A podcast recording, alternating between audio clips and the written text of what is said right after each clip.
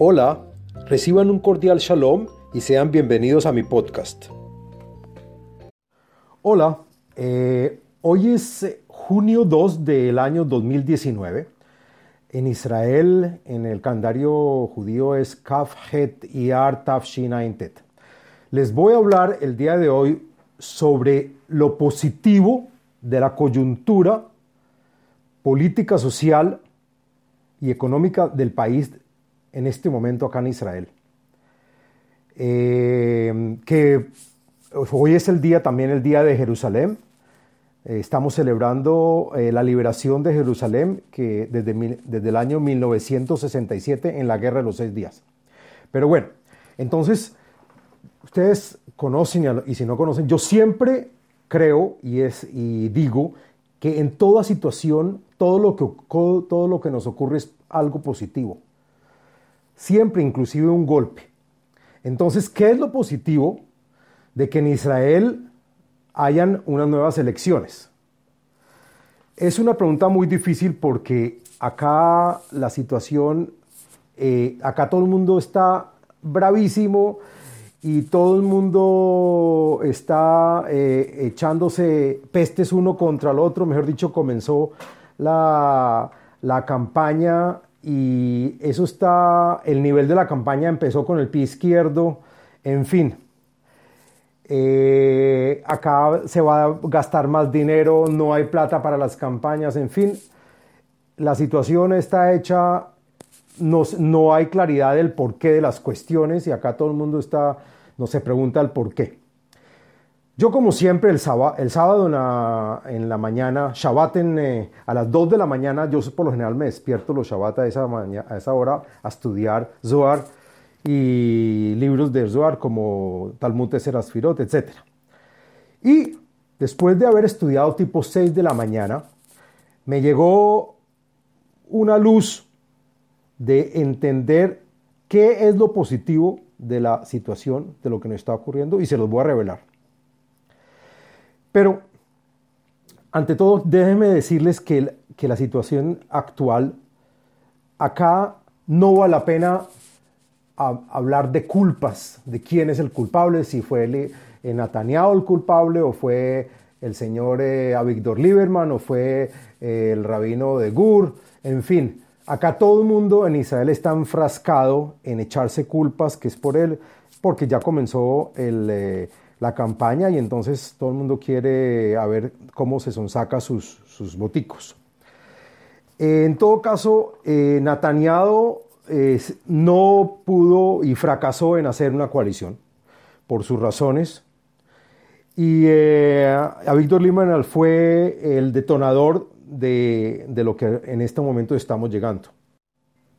Bueno, desde el punto de vista de Lieberman, el señor, eh, sus razones personales por la cual llegó a esta crisis es porque, según mi entender, es porque el señor venía de bajada y en, eh, eh, su, desde hace varios años cada vez tenía muchísimo menos votantes. Esta vez Ortica apenas entró con cinco posiciones. Entonces le tocaba solucionar su problema de votantes para poder, primero que todo, eh, posicionarse como un contendor eh, de Netanyahu para que ya los 10 años que lleva el señor Netanyahu, ya él tiene que ser el que la persona, según él, el que le quite el, lugar a Netanyahu. Y eh, porque no hay otro, entonces eso es una catapultarse a ser en las elecciones eh, probablemente ya no se hablen como únicamente en Netanyahu y el partido eh, de Benny Gantz, el, que se llama el blanco y azul, azul y blanco. Y eh, también va a haber es ahora una tripartita, ahora hay un triángulo que también puede llegar a ser el señor Víctor Lieberman, pero todavía es muy temprano para ver pronósticos, todavía falta hasta septiembre a que llegue. El señor Netanyahu, con respecto a él, él también se buscó lo que le llegó y eh, porque él es una persona que no decide nunca, él, siempre le gusta dejar de hacer y dejar pasar. Y, eh, y, así se ha mantenido y él es una persona muy inteligente y eso, pero él eh, no se mueve ni para acá ni para allá, ni tanto en la parte derecha, en la parte izquierda, en fin. Pero Netanyahu está bravísimo y acusó a, a Lieberman de ser de izquierdista y eso me parece, en lo personal, me parece ridículo. Al señor Lieberman se le puede acusar de todo, pero menos de ser de izquierda. En fin. Eh, ¿Por qué está tan bravo el señor Netanyahu? Porque resulta ser que si no hay elecciones, él no puede pasar la, una ley que él estaba eh, proponiendo de primerazo para poder eh, gobernar sin interrupciones, quiere decir que si él es acusado, como, como está en este momento, que tiene varios archivos que le pueden, pueden llevar al juicio y están en eso, toda esa discusión para limpiar su nombre, él quiere pasar una ley para que mientras que él esté gobernando no se le pueda interrumpir, sino hasta el final de su legislación. Entonces, en este momento, al no tener eh, Knesset y no tener gobierno, pues no puede pasar ley nueva y entonces el señor va a tener que aguantarse este verano y hasta septiembre con, eh, con las requisiciones de que la policía lo está buscando y tiene está pronto que llegar a dar parte de su situación eh, sin ninguna ley que lo proteja. Entonces, ¿qué cambia? ¿Qué es lo positivo de todo esto que acá se ven eh, muchos perdedores? El país y la gente y el tiempo y eh, los candidatos y en fin. yo lo único que entiendo de la situación es lo siguiente.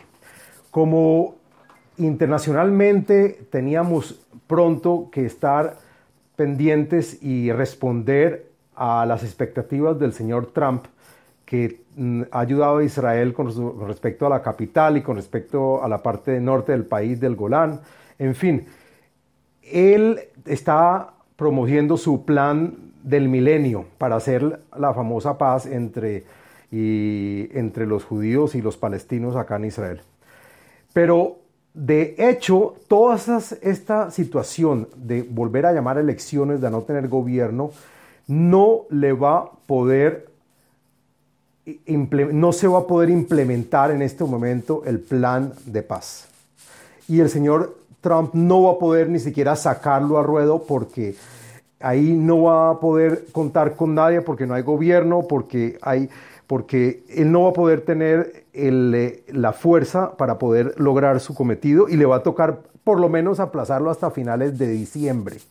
Es decir, el que ganó acá fue, el, en este momento, fue el pueblo de Israel, porque seguramente, y Hashem sabe cómo hace sus cosas, no convenía en este momento comenzar a, lidiar con el, plan de paz del señor Trump, porque primero que todos los, los palestinos están completamente en desacuerdo, Jordania tampoco es que esté muy de acuerdo, y el que iba a pagar el pato, probablemente el que pagara el tiquete de hacer ciertas concesiones que aunque no conozco del plan, sería Israel, que eso podría conllevar a una enemistad o una situación que, no queremos tenerla con Estados Unidos.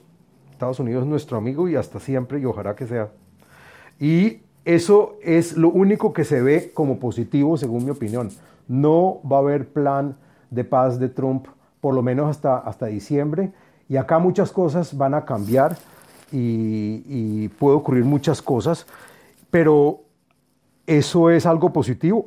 Mm, yo creo que Hashem eh, no quiere que haya en este momento eso y por lo tanto todo se congela. Y de ahí entender que el señor Trump eh, ayer tuiteó y, le parecía horrible lo que está ocurriendo en Israel y que mucha lástima eso, pero bueno, él también tiene atadas las manos porque el que, el que manda acá es el de arriba. Así que los dejo por el momento. Shavuatov y Shalom Shalom desde Israel.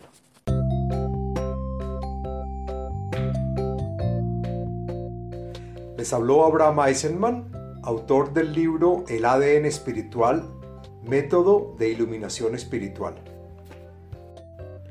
Sitio web abrahameisenman.com